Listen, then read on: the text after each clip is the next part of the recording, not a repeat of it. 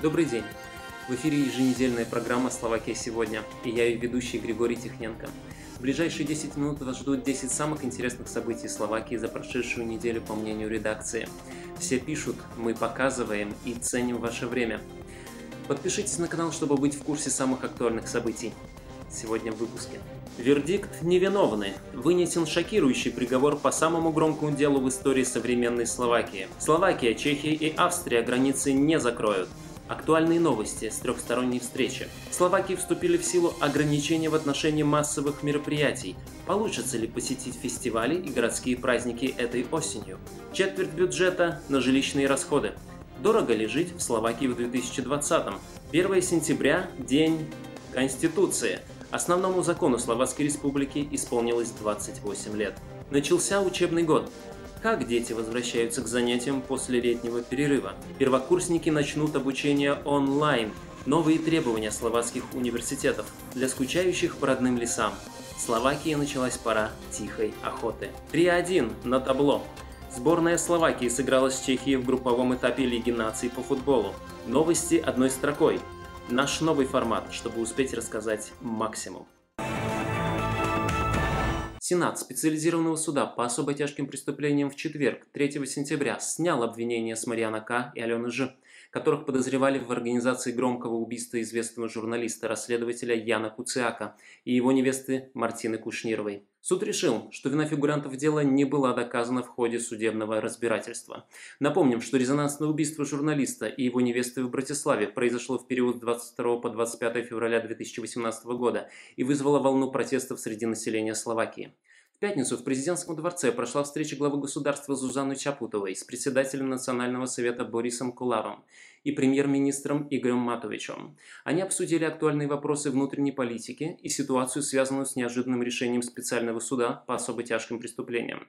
По итогам встречи президент СР в своем инстаграме написала «Вердикт суда шокировал меня, и мне нужно понимать его мотивировку. Я его уважаю, но рассчитываю, что поиски справедливости не закончатся и продолжится в Верховном суде, заявила Чапутова. По мотивам этой истории в феврале текущего года вышел художественный фильм «Свинья». Авторы фильма с самого начала заявляют, что картина не основана на реальных событиях и все совпадения случайны. Но некоторые словаки, с которыми нам удалось его обсудить, сказали, что наоборот, почти все, что есть в фильме, опирается на реальность.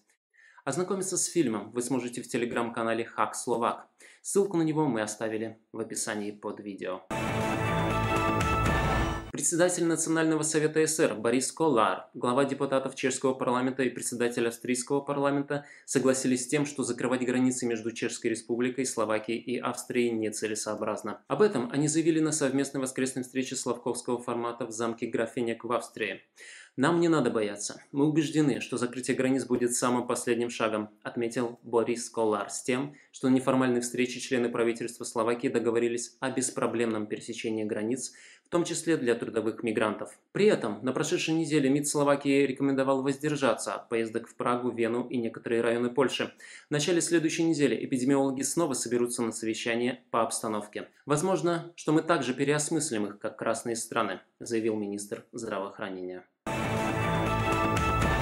С 1 сентября Управлением общественного здравоохранения Словацкой Республики запрещена организация массовых спортивных, культурных и общественных мероприятий вне помещения для более чем тысячи человек или внутри помещения для более чем 500 человек. Запрет не касается мероприятий, все участники которого будут иметь негативный результат теста. Данная мера не распространяется также на богослужение, первое святое причастие, таинство конфирмации, погребальные обряды, бракосочетания, в том числе гражданские, заседания государственных и муниципальных органов. Почти четверть годового семейного бюджета у жителей Словакии уходит на оплату жилищных расходов. Сюда входит не только арендная плата, но и расходы на эксплуатацию, ремонт, электроэнергию, поставку воды и другие услуги, вроде вывоза мусора. По данным Евростата, в прошлом году стоимость жилья в Словакии на душу населения составила 2680 евро, что составляет 24% от всех потребительских расходов. Это самый большой показатель в рамках стран Вышеградской четверки. На прошедшей неделе Словакия отметила государственный праздник – День Конституции. 28 лет назад, 1 сентября 1992 года, депутаты Словацкого национального совета приняли основной закон Словацкой республики. Этому предшествовало принятие декларации о суверенитете, утвержденной парламентом 17 июля 1992 года, когда Словакия еще входила в состав Чешско-Словацкой Федеративной Республики, и велись переговоры о дальнейших взаимоотношениях между словаками и чехами. Принятие декларации привело к соглашению о разделении Чехословакии. По случаю Дня Конституции президент СССР Зузана Чапутова сказала, Конституция представляет собой основы правового порядка, правовой определенности для всех и регулирует права и свободы. Важно соблюдать этот основной закон и защищать его. Принятие Конституции Словацкой Республики, по словам председателя Национального совета Бориса Колара, несомненно стало поворотным моментом в современной словацкой истории. После двухмесячных каникул 2 сентября школьники вновь переступили порог основных и средних школ. Новый учебный год начался для 693 тысяч учащихся. Из общего числа школьников почти 498 тысяч отправились в основные школы. Из них более 59 тысяч первоклассников, а 196 тысяч будут обучаться в средних школах. Об этом сообщил Департамент коммуникации Министерства образования, науки, исследований и спорта Словацкой Республики. Внутренние правила посещения школы в этом году отличаются. О них мы рассказывали в одном из прошлых выпусков. Сразу несколько университетов Словакии, в том числе Братиславский СТУ и Университет Каменского, установили временную форму онлайн-обучения для студентов младших курсов.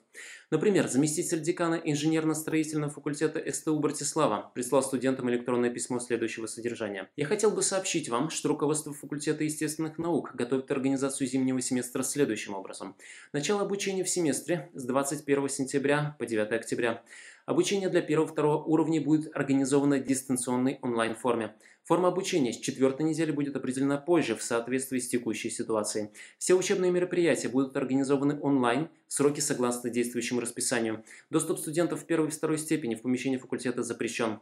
В университете Каменского подобные правила вступили в силу на нескольких факультетах, в том числе на факультете права.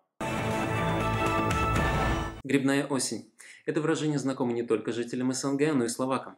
Кто-то в эту пору берет отпуск, а кто-то готов ранним утром, еще до работы затемно, сесть в автомобиль, проехать несколько десятков километров, пройти с корзинкой по лесным заповедным местам, а потом начать свой трудовой день с легкой и счастливой усталостью.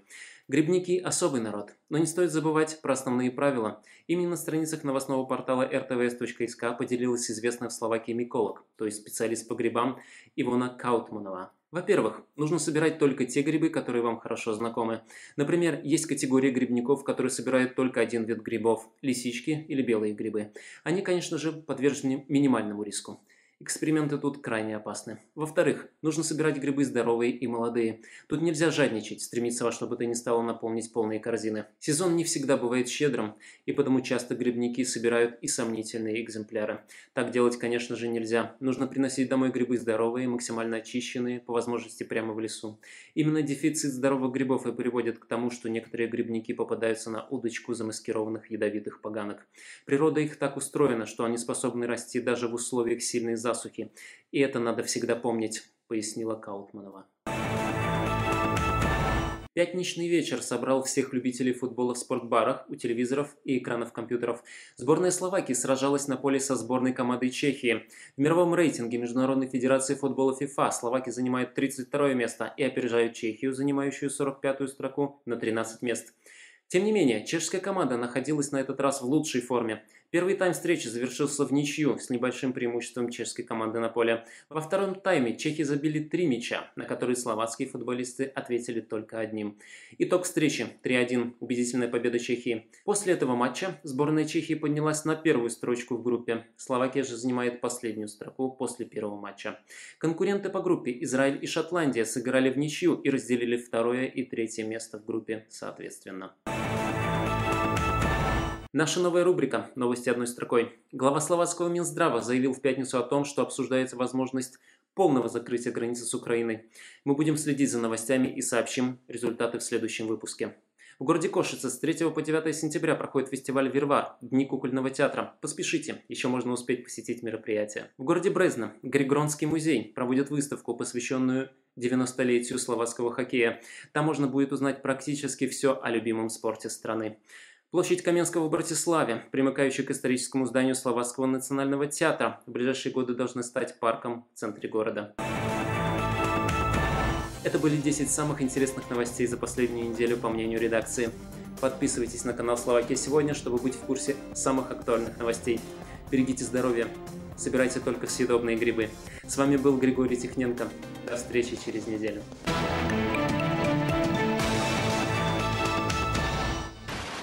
Специалист по грибам, это, это что? А, что только мы не собирали в детстве в лесу.